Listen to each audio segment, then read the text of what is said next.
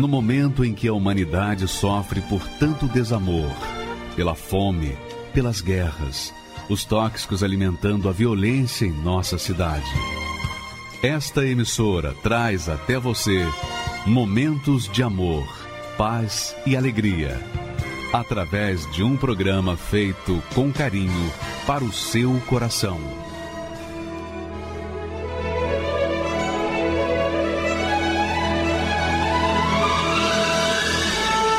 E agora, com você, a Palavra Amiga do Bispo Macedo.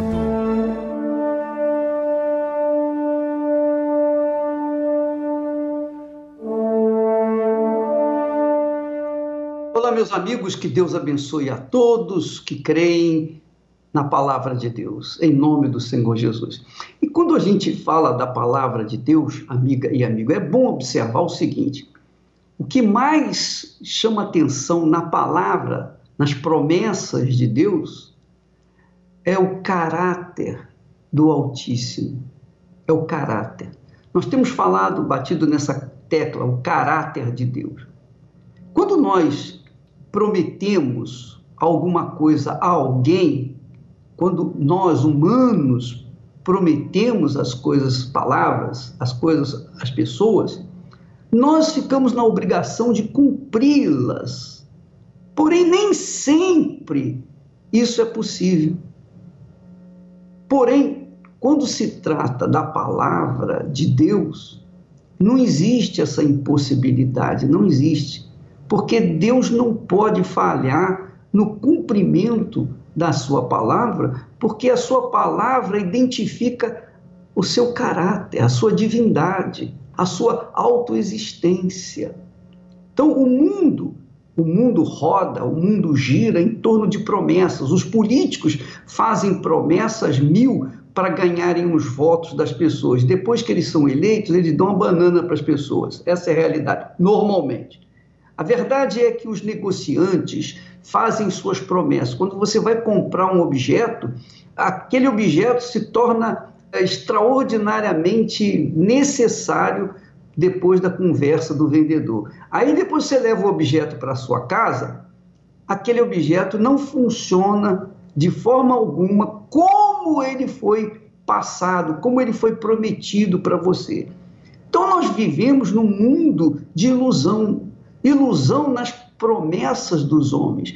Quantas pessoas casam, quantas mulheres casam acreditando naquela conversa babosa, do sujeito que diz: Olha, você é a mulher mais linda do mundo, puxa, se eu pudesse, eu me casaria com você e tal, você seria minha princesa e tal. E a pessoa, a mulher, coitadinha, acredita naquela baboseira, naquela babosa, e se casa e se entrega ao rapaz. Depois que leva para casa, aí vê que tudo aquilo era simplesmente palavras fúteis e vãos. A verdade, minha amiga, que a palavra de Deus identifica como Deus trabalha com o ser humano, como Deus age em relação a nós e como Ele quer que nós nos relacionemos com Ele. Palavra. A palavra. Deus trabalha com a palavra. Deus não trabalha com imagens. Deus não trabalha com religião. Deus trabalha com a palavra, a palavra dele. A palavra dele se cumpre. Aí você diz assim, mas como é que eu vou saber que a Bíblia é a palavra de Deus? É fácil, muito fácil você saber. Prova. Faça a prova daquelas palavras que ele promete. Deus até faz um convite às pessoas com respeito aos dízimos. Ele diz: trazei todos os dízimos e as ofertas à minha casa e fazei prova de mim. Quer dizer, Deus quer que você prove a palavra dele com respeito às bênçãos decorrentes de uma fidelidade nos dízimos. Então, Deus tem prazer em atender e provar para aqueles que querem, aqueles que creem na sua palavra. Então, Deus, amiga e amigo, trabalha com caráter, trabalha com a palavra, a palavra da verdade, a palavra que se cumpre. E foi assim com Abraão. Veja só um detalhe nesse texto que nós vamos colocar aí, para todos poderem entender como Deus trabalha, como Deus opera em aliança com o ser humano. Por favor, pode colocar. Então disse o Senhor a Abraão: Olha só. Então disse o Senhor a Abraão: depois que Ló se apartou dele. Esse detalhe é muito importante, faz toda a diferença. E disse o Senhor a Abraão: depois que Ló se apartou dele. Levanta agora os teus olhos e olha desde o lugar onde estás para o norte, o lado do norte e do sul, e do oriente e do ocidente, porque toda esta terra que vês te hei de dar a ti e a tua descendência para sempre. Então, a promessa de Deus veio para Abraão da conquista que Deus lhe daria depois, depois que Ló se apartou de Abraão. Aí eu fiquei pensando assim, por que que nesse versículo aí não está escrito assim? E disse o Senhor a Abraão: Levanta agora os teus olhos e olha desde o lugar onde estás para o norte e sul, etc, etc. Por que que fez questão Moisés, dirigido pelo Espírito Santo, escreveu: E disse o Senhor a Abraão: Depois, esse detalhe é extremamente importante, depois que Ló se apartou dele. Que quer dizer isso? Enquanto Ló estava na companhia de Abraão, Deus não lhe deu a visão que ele estava tendo aí nesse instante. Deus só deu a visão, essa visão aí, para Abraão, para olhar para o norte, para o sul, para o oriente e para o ocidente e ver que aquela toda aquela terra ele Deus iria dar a Abraão e a descendência de Abraão. Quer dizer, por que que Deus fez questão de dar essa visão para Abraão? depois que Ló se apartou da companhia de Abraão. Porque é claro, minha amiga e meu amigo, você, enquanto estiver ligada, atada, amarrada a sentimentos do coração com respeito a, a uma pessoa que está ao seu lado, é difícil Deus falar com você, é difícil Deus abrir os seus olhos e dar-lhe uma visão, a visão do que ele quer para a sua vida, a visão que ele vai cumprir na sua vida, a promessa que ele vai cumprir na sua vida. Porque Deus não quer dividir a fala dele, a promessa dele, com a promessa das pessoas que estão ao nosso redor. Ele quer dar só para você, mas ele precisa ter toda a sua atenção, toda a sua atenção. Por quê? Porque, do contrário, você iria dividir a sua força entre a promessa de Deus e a promessa da pessoa que está mais junta, mais ligada com você. Então, Deus teve que isolar Abraão para lhe dar essa visão aí. Abraão não podia, de forma alguma, ter tido essa visão com a presença do seu sobrinho junto com ele, porque com certeza o seu sobrinho iria influenciá-lo com as suas palavras, com as suas promessas também. Então Deus fez com que Abraão se apartasse de Ló, ou que Ló se apartasse, se separasse de Abraão, para que ele, Abraão, pudesse estar só e então compreender, ver, ter a visão que Deus iria lhe dar. Minha amiga e meu amigo, Lembra quando Deus, quando chamou Abraão, disse: sai da tua terra, sai da tua parentela e da casa de teu pai, e vai para a terra que eu te mostrarei. Não mostrou na hora, mas veja só, ele disse: sai da tua terra, quer dizer, deixa os seus bens, o seu patrimônio para trás, deixa a sua parentela Deixa a casa de seu pai, para até que eu te mostrarei. Vou mostrar para você. Mas só mostrou quando Abraão então decidiu sair daquela terra. Mesmo Deus falando assim com Abraão, Abraão levou o seu sobrinho Ló. Ele estava amarrado, de certa forma, ao seu sobrinho Ló. Mas agora no versículo, nesse versículo que nós vimos aí, Deus deu a visão para Abraão depois que Ló se separou de Abraão. Então é preciso você entender o porquê que Deus quer que você se separe. Se separe, fique só, para que Ele possa então mostrar o que Ele vai fazer na sua vida. E ora, preste atenção: Deus não falta com a sua palavra. Ele é o mesmo. Ele é a própria palavra. Na palavra dele nós encontramos o espírito dele. Por exemplo, essa mensagem aqui agora que nós estamos lendo, isso abriu os meus olhos sobremaneira, porque às vezes a gente fica com os ouvidos, ou como se diz, tampados pelas vozes, pelas palavras das outras pessoas, que de certa forma acabam nos influenciando a tomar decisões que não são decisões de acordo com a palavra de Deus. Mas aí, minha amiga e meu amigo, está o segredo de uma vida, de uma comunhão com Deus. Deus fez a palavra, Deus prometeu na sua palavra a promessa, a grandeza daquilo que ele iria dar para Abraão. Mas para você entender isso, você não pode ficar ouvindo outras palavras, outras promessas.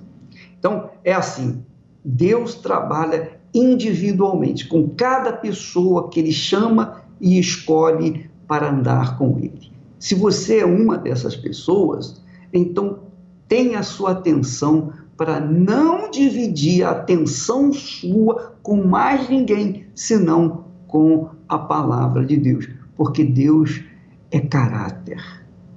E como caráter, com o caráter dele, ele não vai dividir a sua palavra, as suas promessas com as promessas dos homens. Então, isso se chama confiança, quando você deposita a fé, a confiança naquilo que está escrito, naquilo que Deus falou, naquilo que ele determinou. Agarre essa promessa, porque Deus não vai falhar. Pode falhar tudo. Jesus disse: passarão os céus e a terra, mas as minhas palavras não passarão. Então é importante que você firme o seu pensamento, firme a sua fé, sua confiança na palavra de Deus, porque Deus tem caráter para fazê-la cumprir na vida dos que nele creem, de todo o coração, com todas as suas forças e de todo o pensamento. Isso se chama fé inteligente, a fé que pesa, a fé que pensa, a fé que avalia, a fé que faz chegar a uma conclusão se vale a pena, ou se vai em frente, ou se fica parado. Então, a pessoa decide na sua própria cabeça. É ela que decide, não é o coração, não, não é o sentimento, não. A palavra fala na mente da gente, na inteligência, no intelecto. E a gente, então, obedece ou não. Depende de cada um de nós. Quem tem juízo, obedece. Quem não tem, não obedece. E aí, as bênçãos, as promessas se cumprem na vida de quem obedece a palavra de Deus. Graças a Deus. Sai da tua terra e vai, que eu te mostrarei a tua descendência, abençoarei. Vi em ti a fé que tanto procurei de tua obediência não me esquecerei. O teu máximo pedi, porquanto não negaste a mim. Pede-me, Senhor, eu creio em ti. Abraão, o teu máximo como as estrelas desse céu, te farei muito mais. Abraão, eu te faço um juramento que te engrandecerei, contigo estarei.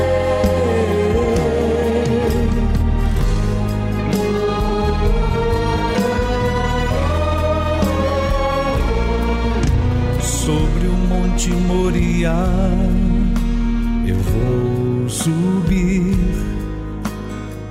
e o sonho que me destes quero dá-lo a ti.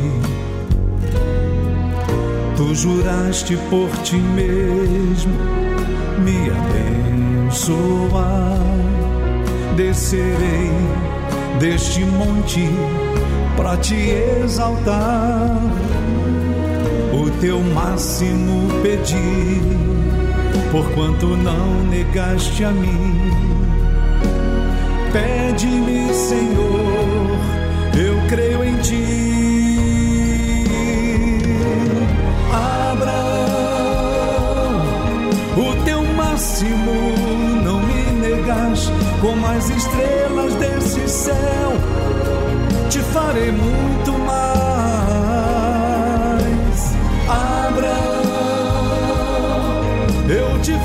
faço um juramento que te engrandecerei, contigo estarei.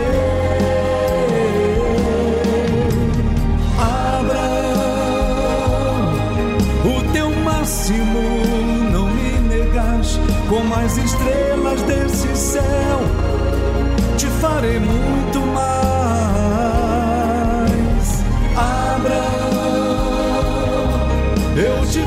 Faço um juramento que te engrandecerei, contigo estarei.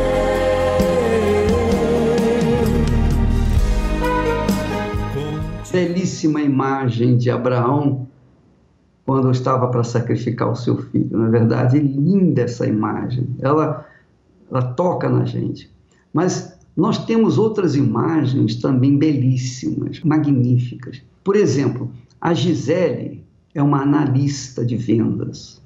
A Gisele gemeu na sua vida desde os seus 13 anos de idade. Até que um dia, um dia, ela se separou do seu Ló.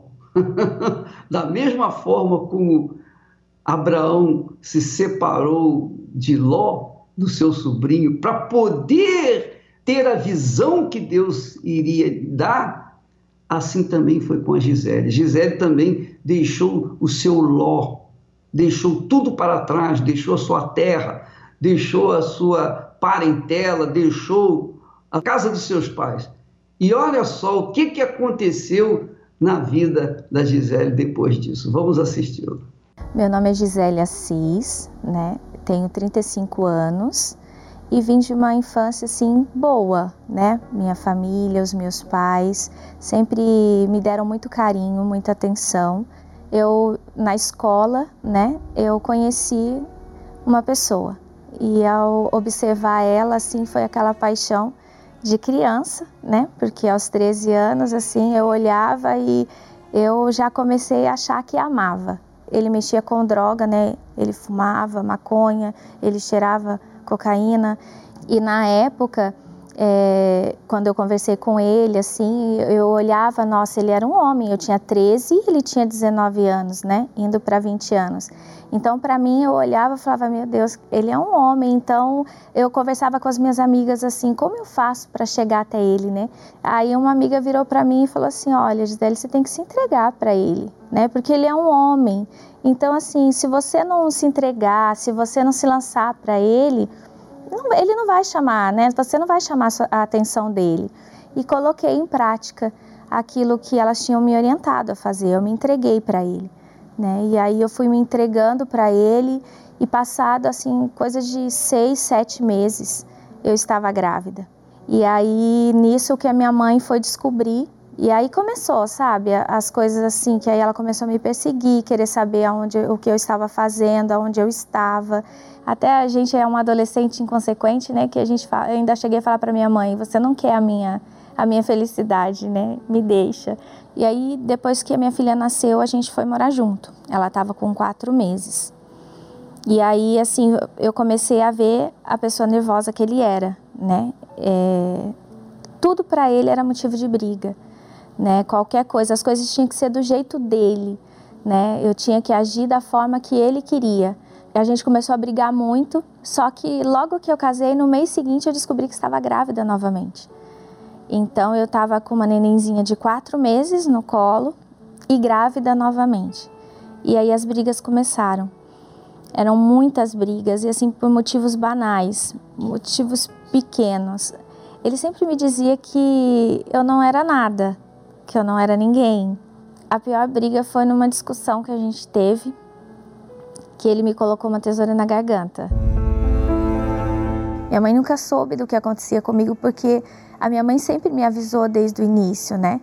Então eu não, eu não tinha como chegar nela e falar, porque eu, eu sabia que eu ia ouvir, eu te avisei.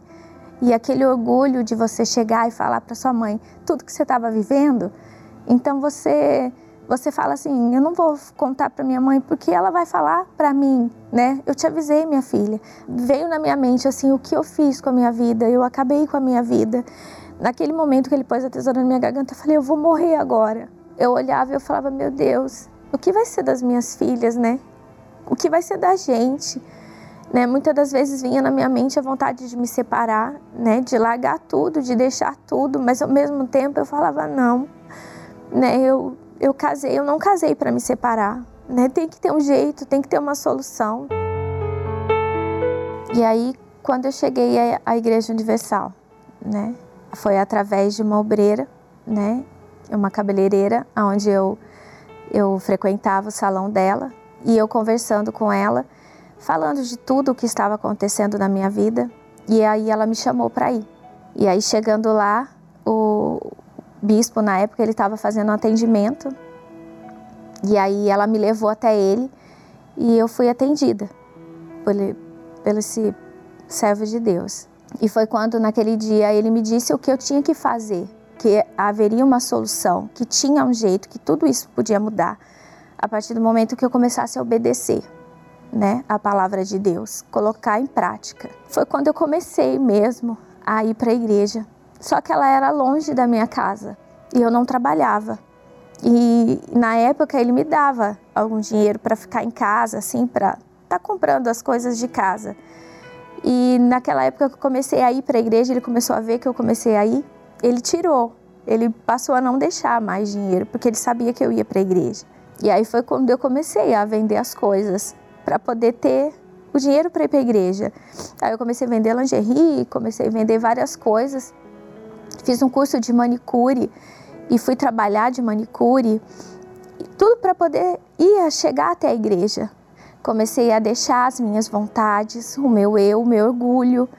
Comecei a colocar tudo isso de lado e falar e pensar assim, Deus, como o Senhor agiria nessa situação? Então, cada situação que eu passava, eu, eu me perguntava, como o Senhor reagiria nessa hora? A gente, eu até me recordo que o pastor, quando ele ia buscar, e aí ele começava a buscar no altar e falava, né, fale para Deus que você o ama, mas eu não sentia isso.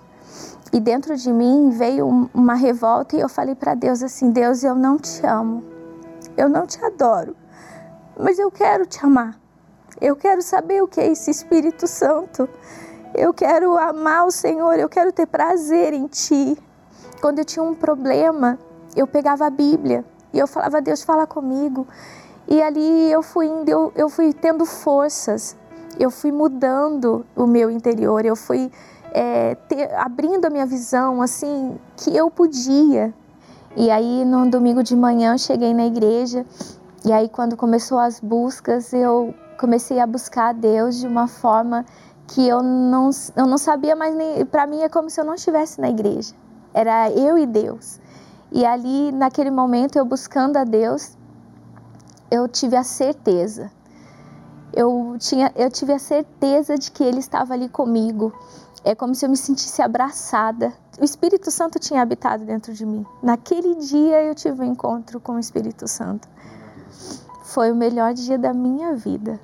Eu saí da igreja totalmente transformada. Eu eu tinha uma alegria dentro de mim que eu queria falar para todo mundo que esse Deus existia, que o Espírito Santo existia.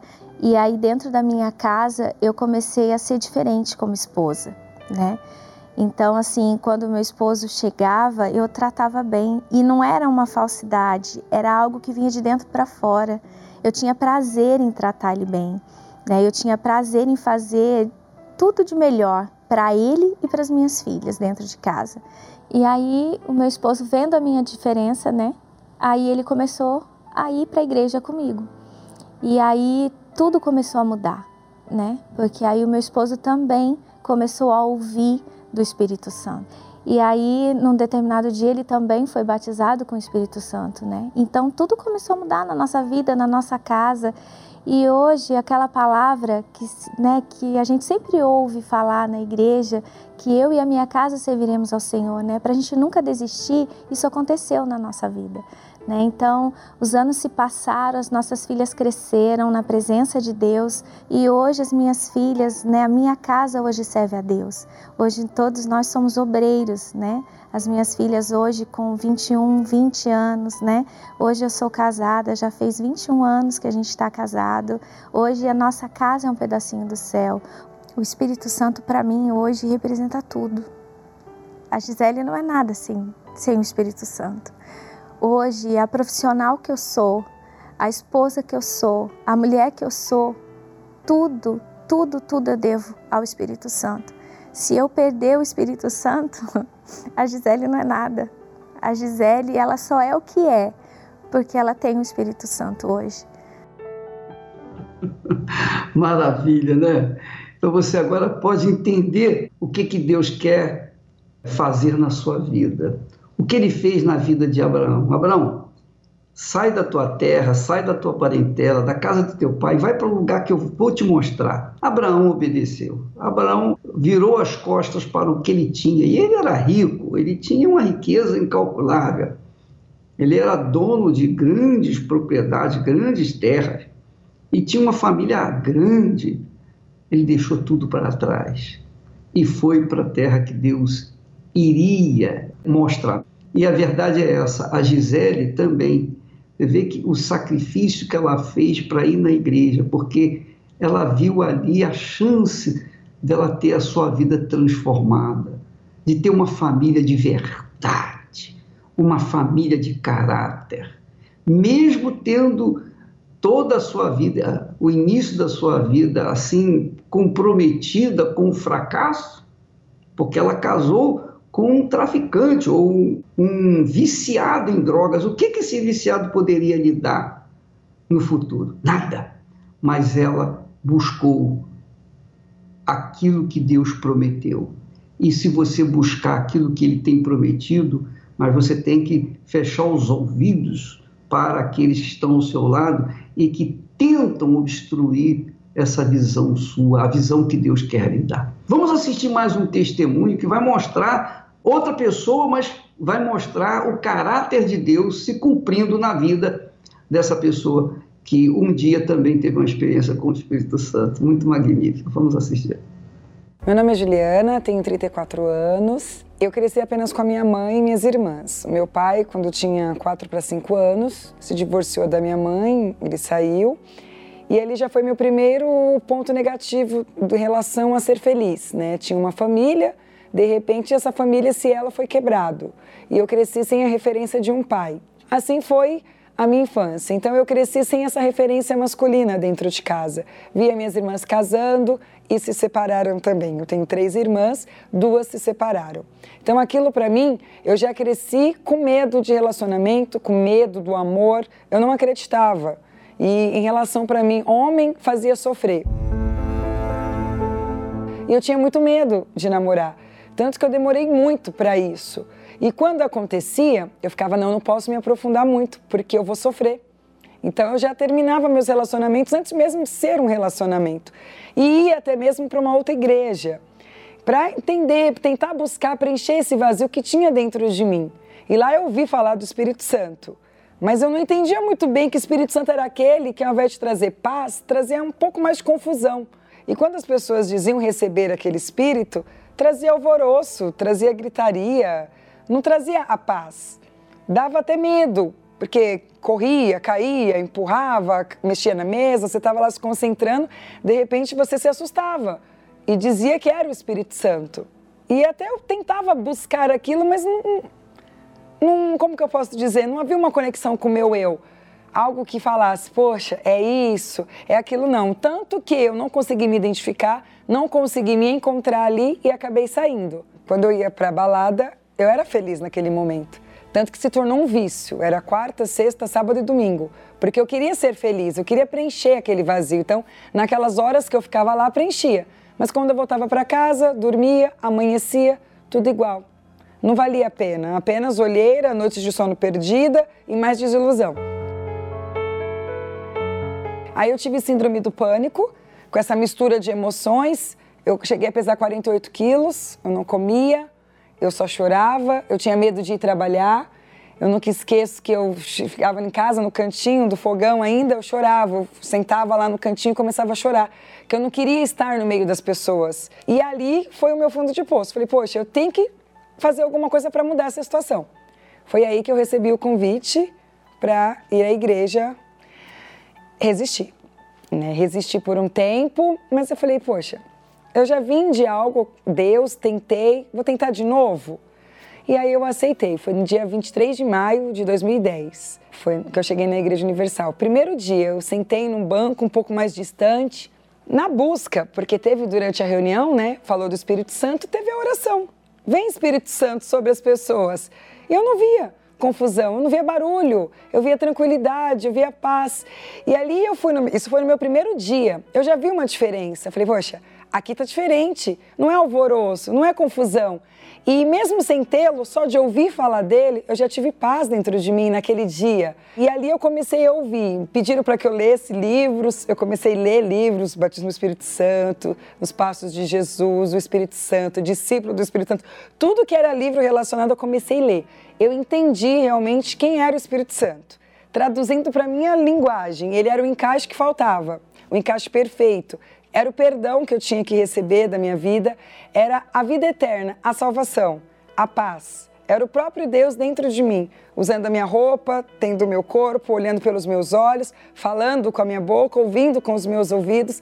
Era Ele aqui. Então, uma oração que eu fazia para Deus é que sem Ele eu não ia conseguir resistir, eu não ia conseguir permanecer. Porque uma vez eu fui tentar encontrá-lo, não encontrei. Então ali eu falei: Senhor, é a minha última oportunidade se o Senhor não vier sobre a minha vida, eu não vou permanecer. E Deus foi falando comigo, entrega amizades, eu entreguei, entrega roupas, determinadas roupas que eu usava, eu entreguei, entrega relacionamentos, entrega o seu eu, a sua confiança, os seus medos, tudo. Porque Deus não quis só a minha vida, a minha alegria, Ele quis também os meus problemas. Então eu fui numa reunião e ali teve um momento da busca. Eu dobrei meus joelhos e comecei a orar. Eu falei, é hoje, Senhor. De hoje não pode passar. E tudo mudou. Foi assim, não foi uma emoção. Eu fui cheia do Espírito Santo aquele dia, mas eu não bati pé, eu não pulei, nada. Eu simplesmente chorei muito e uma paz que inundou o meu ser, que eu falei, nossa, tipo, tinha tanta gente lá, mas parecia que só estava eu e ele. Quando ele veio, ele me abraçou. E aquele abraço foi daquele pai que eu não tive presente. Foi de um marido que eu não tinha. Foi de um professor para me ensinar.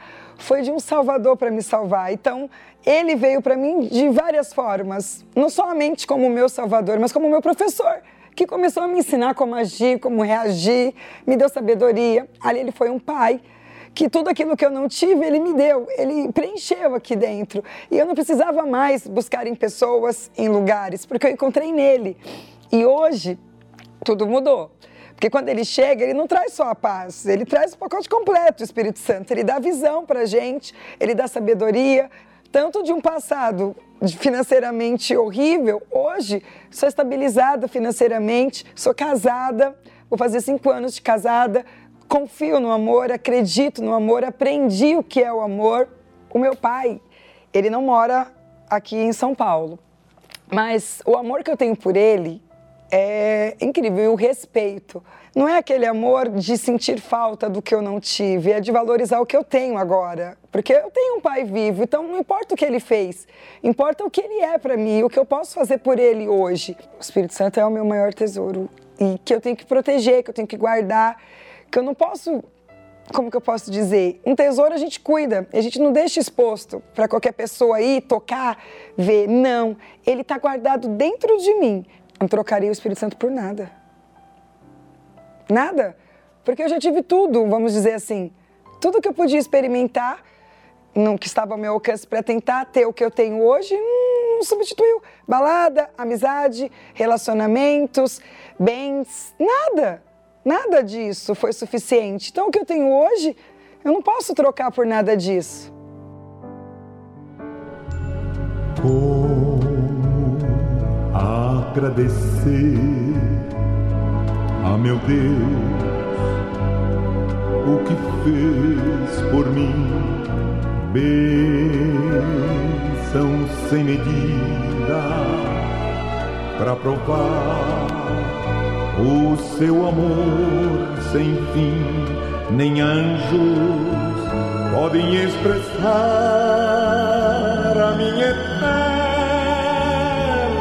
gratidão. Tudo que sou e o que vier a ser aqui, eu agradeço a ti. Adeus toda glória a Deus, toda glória a Deus,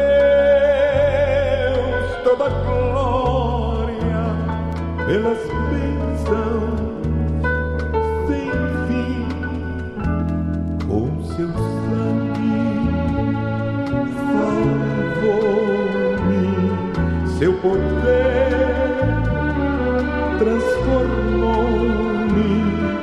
A Deus toda glória pelas bênçãos Quero viver para ti, tua vontade cumprir. Se algum louvor ganhar. Quero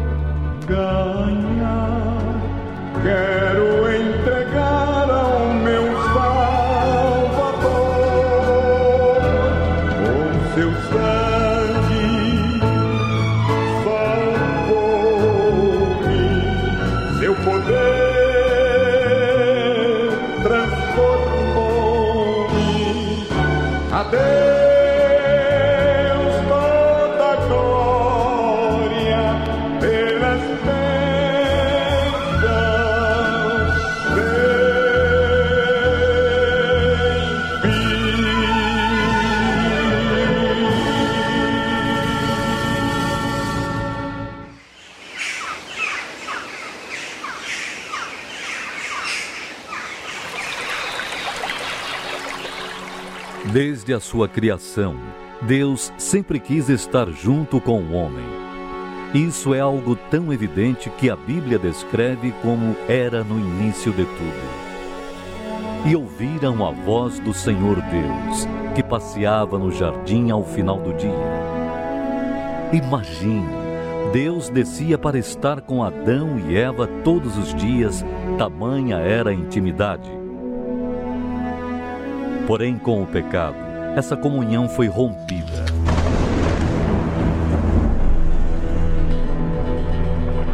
Já não havia mais condições de um relacionamento.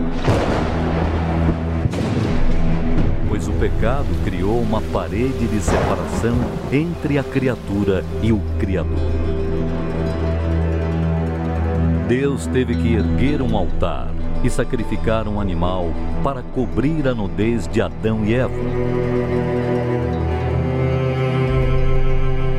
Antes do pecado não havia altar, fé, oferta, sacrifício.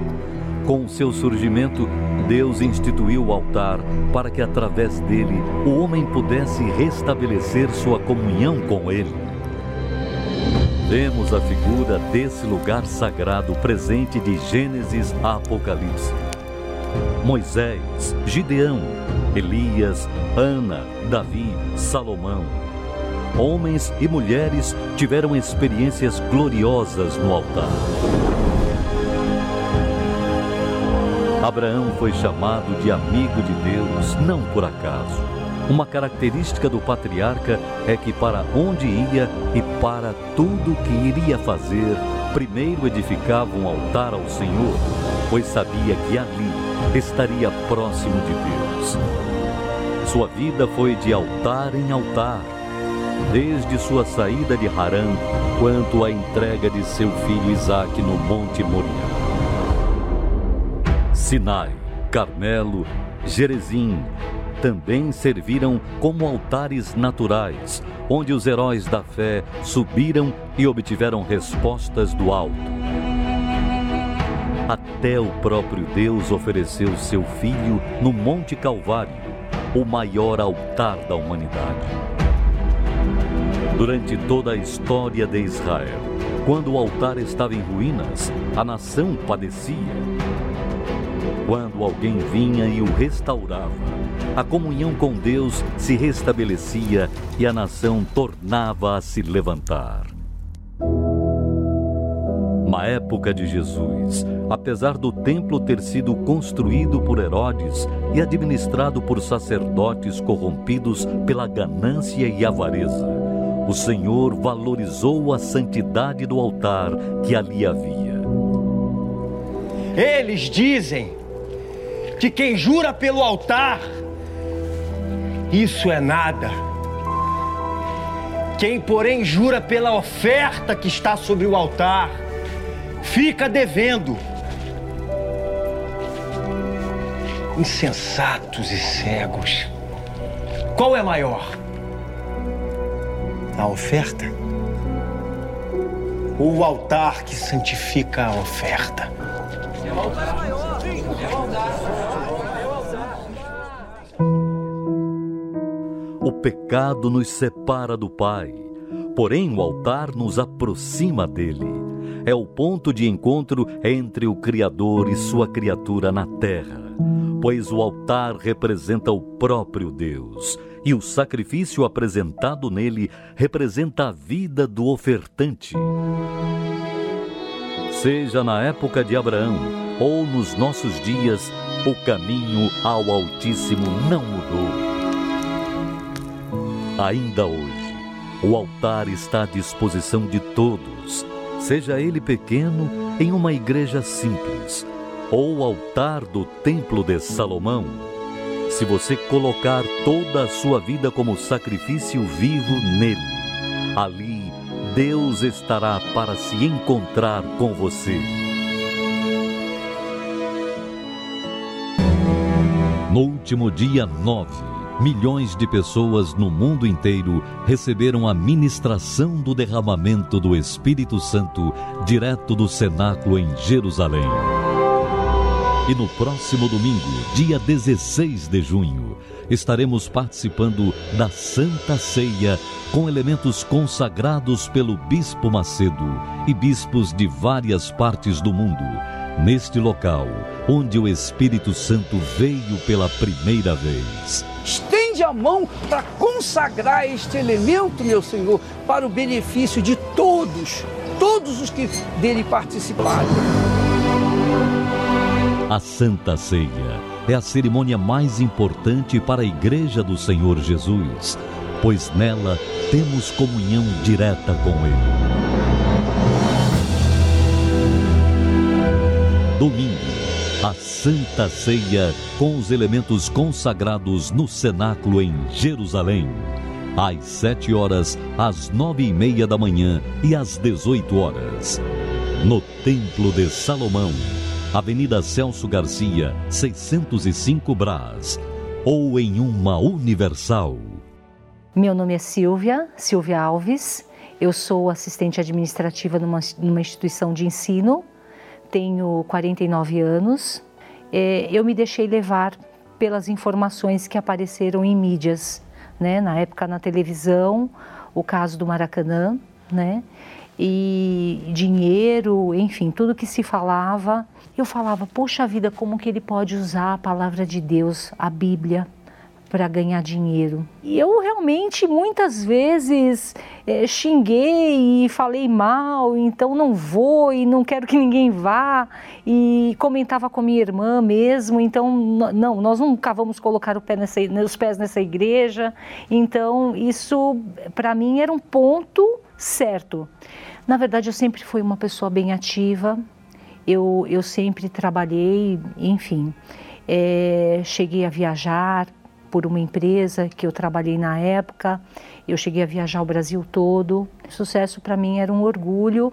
Eu sempre me dediquei muito ao trabalho, eu muitas vezes entrava, não tinha hora para sair e aquela dedicação integral achando que aquilo era a minha vida.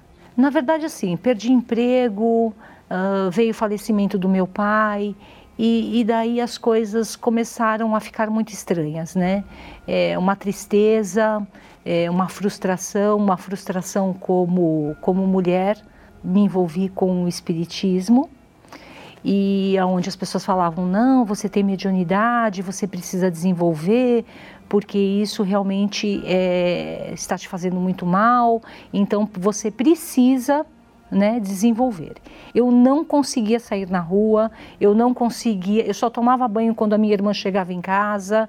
Então tudo aquilo, eu sentava no sofá, tanto é que eu tenho a marca do sofá, tem a marca do meu corpo, de tanto que eu ficava sentada naquele mesmo lugar. Eu não conseguia é, andar uma quadra. Eu moro num lugar plano e eu não conseguia é, sair do meu prédio para ir até a esquina numa farmácia buscar um remédio. Cheguei a buscar psicólogos, fiz um ano de tratamento com psicólogos, gastei dinheiro, na época um dinheiro que eu nem podia. Fiz tratamento, cheguei a, para, é, a psiquiatra também, tomar medicações fortíssimas. Tomei um remédio assim que quase é, estourou meu fígado, porque eu tomei ele por tanto tempo que eu tive que suspender de uma forma repentina porque ele já estava atacando o meu fígado. Eu comecei a me questionar, assistindo a programação da Universal e vendo o templo tão lotado, com tantas pessoas. Um dia eu me perguntei, eu falei, meu Deus, quem que está errado? Será que eu sou tão inteligente a ponto de não perceber tudo o que é feito? Será que todas essas pessoas que estão dentro da Universal elas estão sendo enganadas. E um dia eu coloquei na, na TV, no canal 21, e assisti o Bispo Macedo. Eu falei, eu vou fazer oração com o bispo. Eu quero ver é, esse Deus que, que ele tanto prega agir na minha vida. E ele fez uma oração aonde eu coloquei as mãos na tela. Ele falou: coloque suas mãos na tela e começou a orar e eu comecei a orar com ele. E foi uma oração que me tocou tanto, que me encheu tanto, que eu coloquei a roupa e saí. E fui para o mercado para comprar as coisas que precisava para casa.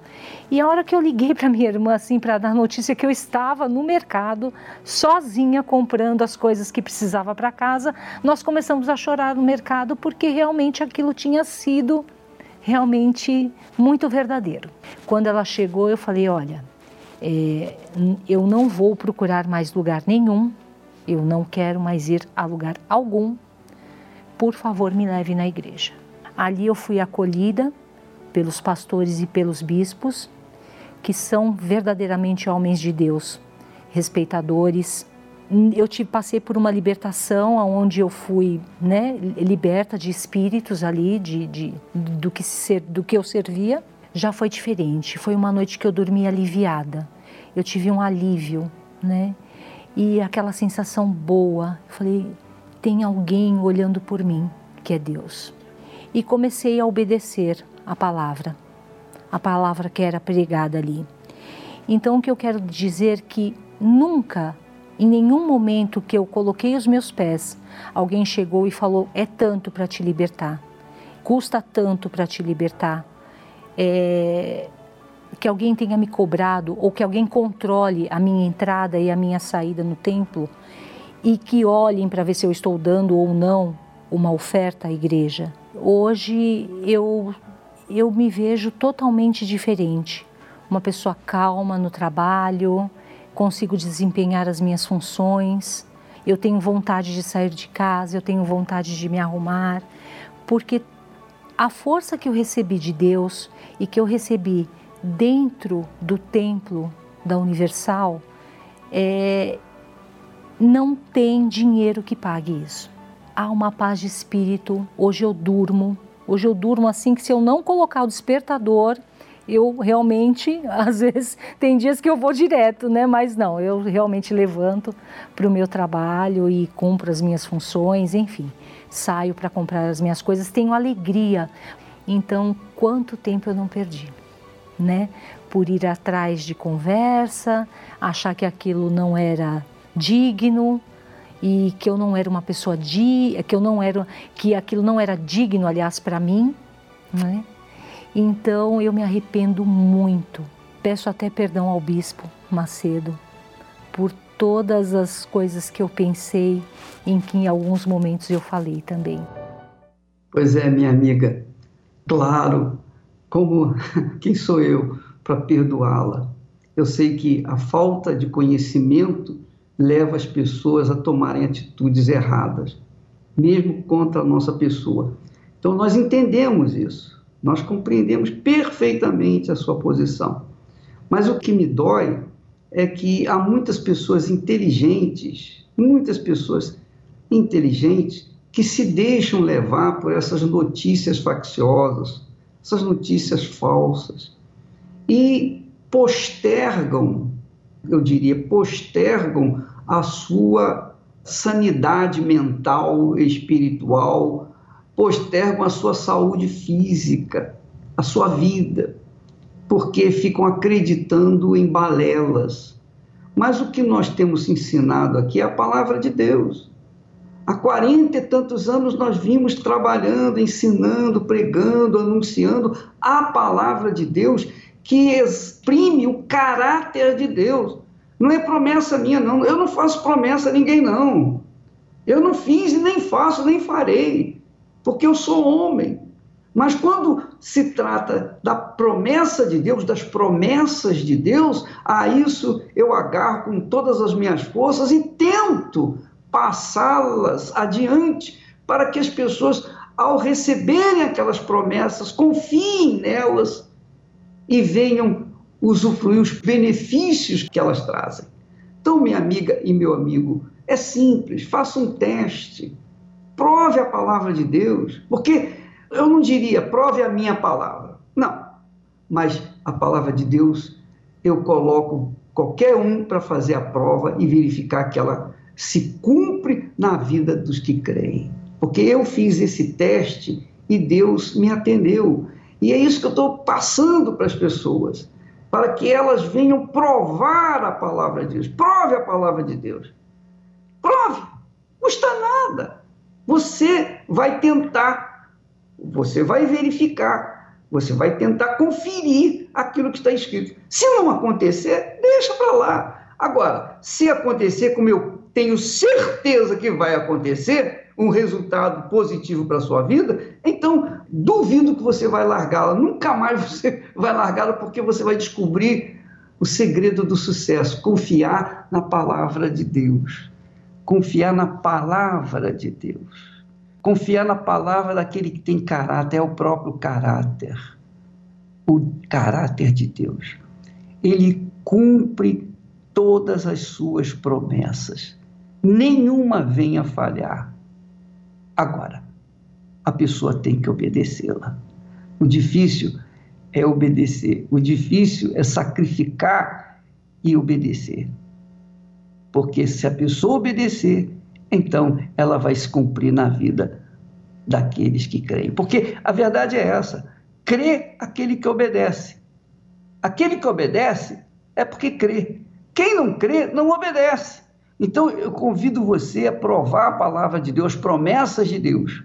Deixa a sua terra, deixa a sua parentela, deixa a casa do seu pai e ande de acordo com a inspiração, instrução, orientação da palavra de Deus na sua vida e você nunca mais será uma pessoa fracassada. Você vai dar a volta por cima, você vai sair dessa situação crítica que está vivendo e você vai viver uma vida nova. Vamos falar com Deus agora, inclusive você agora que está nos assistindo, pode prová-la neste momento. Vamos falar com Deus e durante essa minha oração, se você quiser, você faça uma prova com Deus aí mesmo. Ó, oh, meu Deus, se, se isso é verdade que ele está falando, eu vou botar a mão na tela da minha televisão, do meu computador, etc.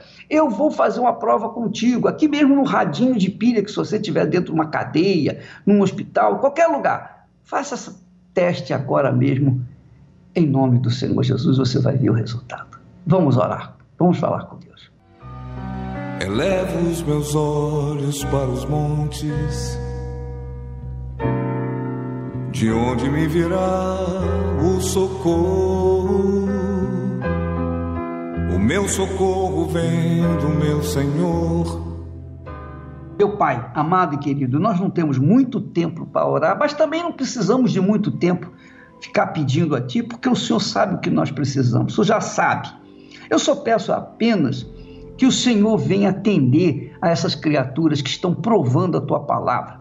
Elas estão com a mão no computador ou no seu receptor, no seu televisor, e elas estão dizendo: "Oh, meu Deus, eu quero ver se isso é verdade. Se a tua palavra é verdadeira, então eu quero, eu quero sentir isso agora. Eu quero ver um resultado. Eu quero um sinal, um sinal teu aqui agora." De que o Senhor está me ouvindo, está me vendo e me assistindo nesse momento. Então, meu Pai, eu te peço, toca nessa criatura e faça acontecer o que promete a tua palavra. Em o nome do teu filho Jesus eu te peço e agradeço. Amém. E graças a Deus. Hoje eu estou tão em paz comigo Parece até que não faz sentido o que eu tenho chorado, o que eu tenho sofrido. Hoje eu olhei o céu da minha janela, vi no meu coração a presença tão bela de Jesus sorrindo e dizendo pra mim: Vem, deposita em minhas mãos todos os seus problemas. Levante esse olhar, não chore, não temas. Nós estamos chegando ao ponto final, mas amanhã estaremos de volta aqui ao vivo para continuar nessa tarefa de espalhar a palavra daquele que tem caráter, que é o próprio caráter, o nosso Senhor Jesus Cristo. Até amanhã, Deus abençoe em nome do Senhor Jesus. Quem vem a mim se alimenta do pão da vida. Quem segue os meus passos não sente as feridas, tem a paz que eu dou, é feliz enfim. Senhor, perdoai meus pecados, me aceita a seu lado, me deixa tocar o seu manto sagrado e a graça que eu peço, terei na sua luz. Senhor, quem sou eu para que entreis? Em minha morada mais um fio de sua luz numa telha quebrada, ilumina uma vida para sempre, Jesus. Jesus Salvador, Jesus Salvador, Jesus Salvador, Jesus Salvador.